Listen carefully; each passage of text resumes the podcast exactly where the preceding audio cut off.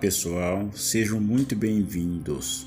Aqui quem fala é o Carlos e hoje vamos iniciar a segunda temporada do nosso podcast Horizonte Espírita, com o primeiro episódio de estudo do livro Renovando Atitudes de Francisco do Espírito Santo Neto pelo Espírito de Hamed, numa série de 55 capítulos.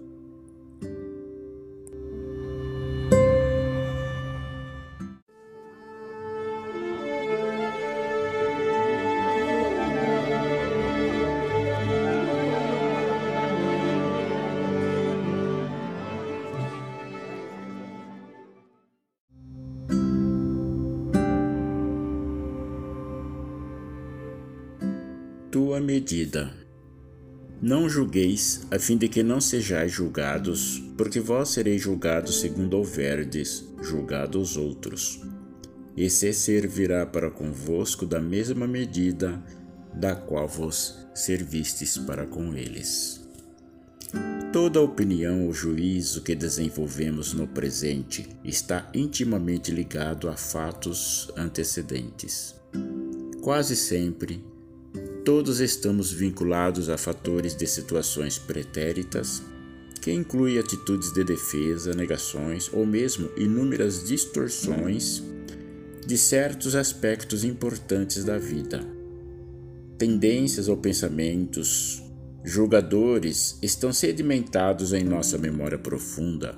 São subprodutos de uma série de conhecimentos que adquirimos na idade infantil e também através das vivências pregressas. Censuras, observações, admoestações, superstições, preconceitos, opiniões, informações e influências do meio, inclusive de instituições diversas, formam em nós um tipo de reservatório moral coleção de regras e preceitos a ser rigorosamente cumpridos, do qual nos servimos para concluir e catalogar as atitudes ou em boas ou más.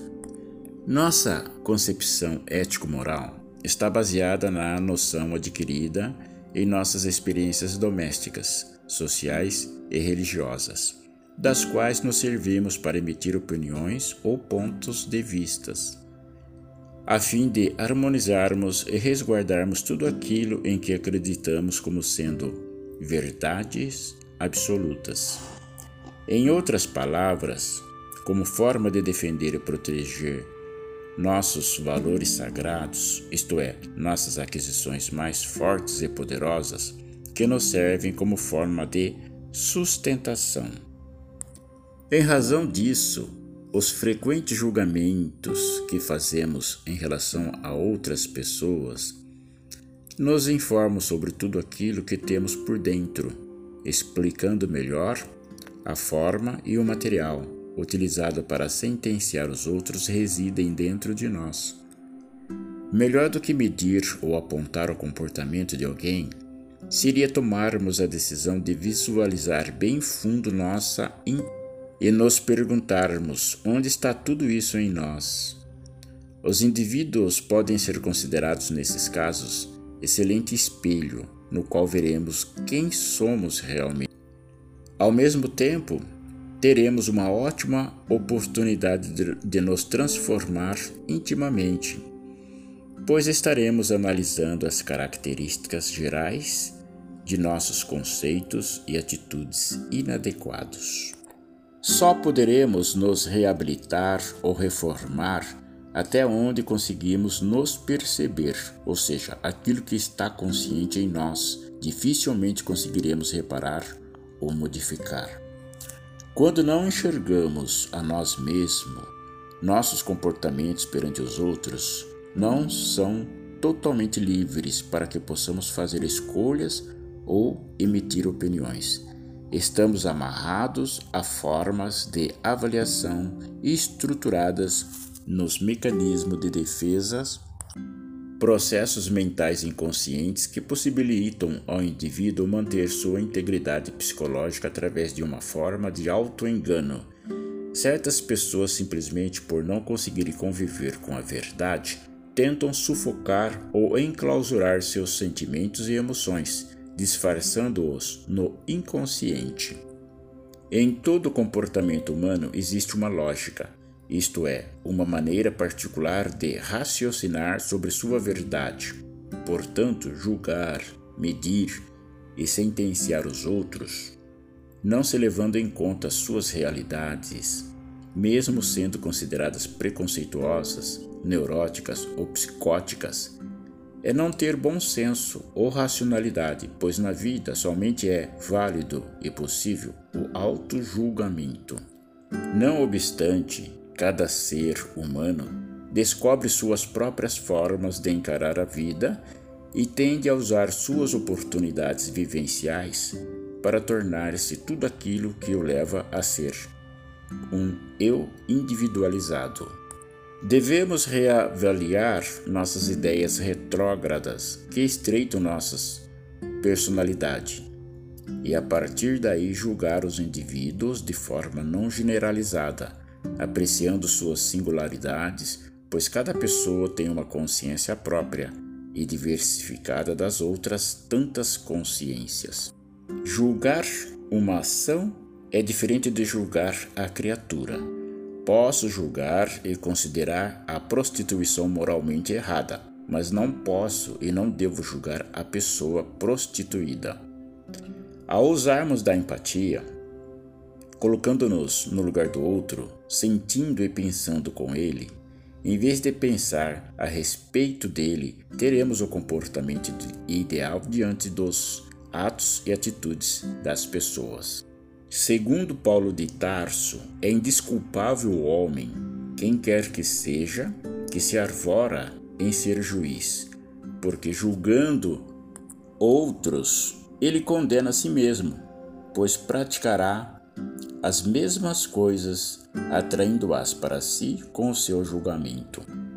O apóstolo dos gentios manifesta-se claramente evidenciando nessa afirmativa que todo comportamento julgador estará na realidade estabelecendo não somente uma sentença ou um veredicto, mas, ao mesmo tempo, um juízo, um valor, um peso e uma medida de como julgaremos a nós mesmos.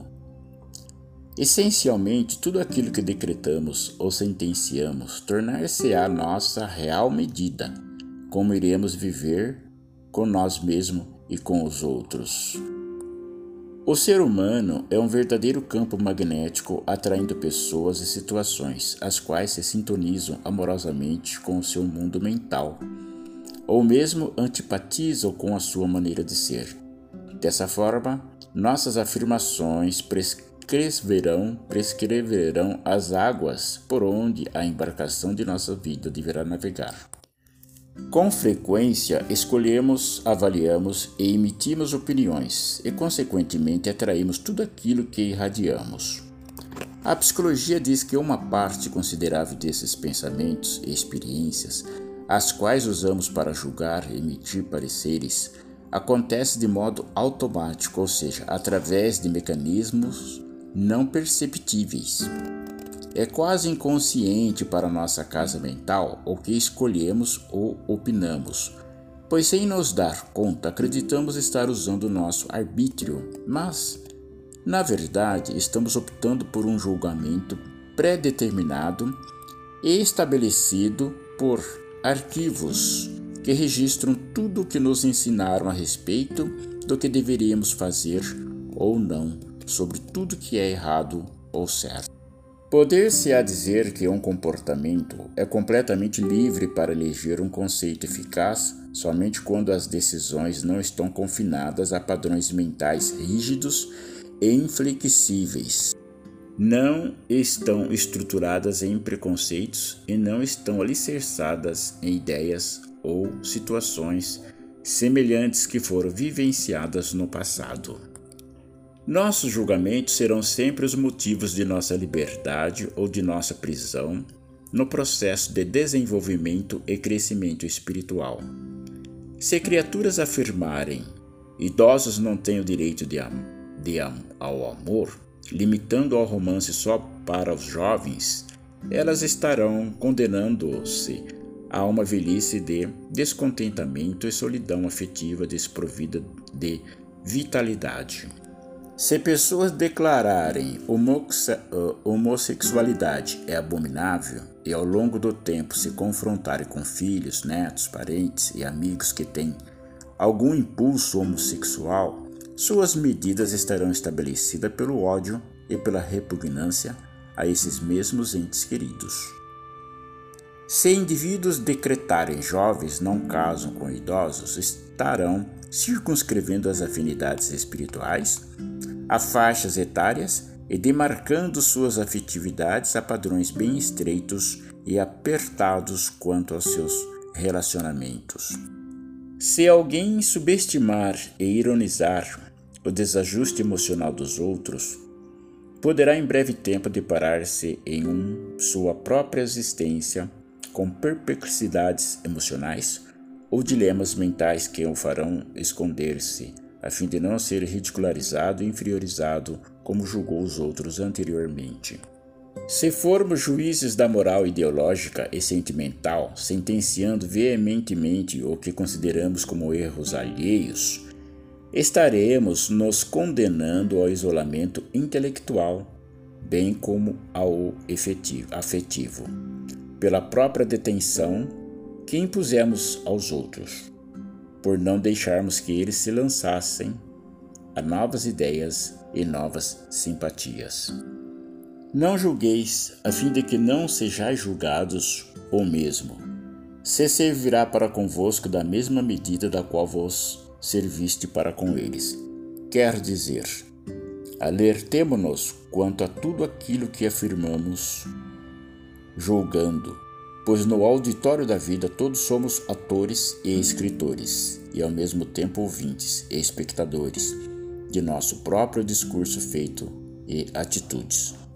Para sermos livres realmente e para nos movermos em qualquer direção com vista à nossa evolução e crescimento como seres imortais, é necessário observarmos e concatenarmos nossos pesos e medida, a fim de que não venhamos a sofrer constrangimento pela conduta infeliz que adotamos na vida em forma de censura e condenações diversas.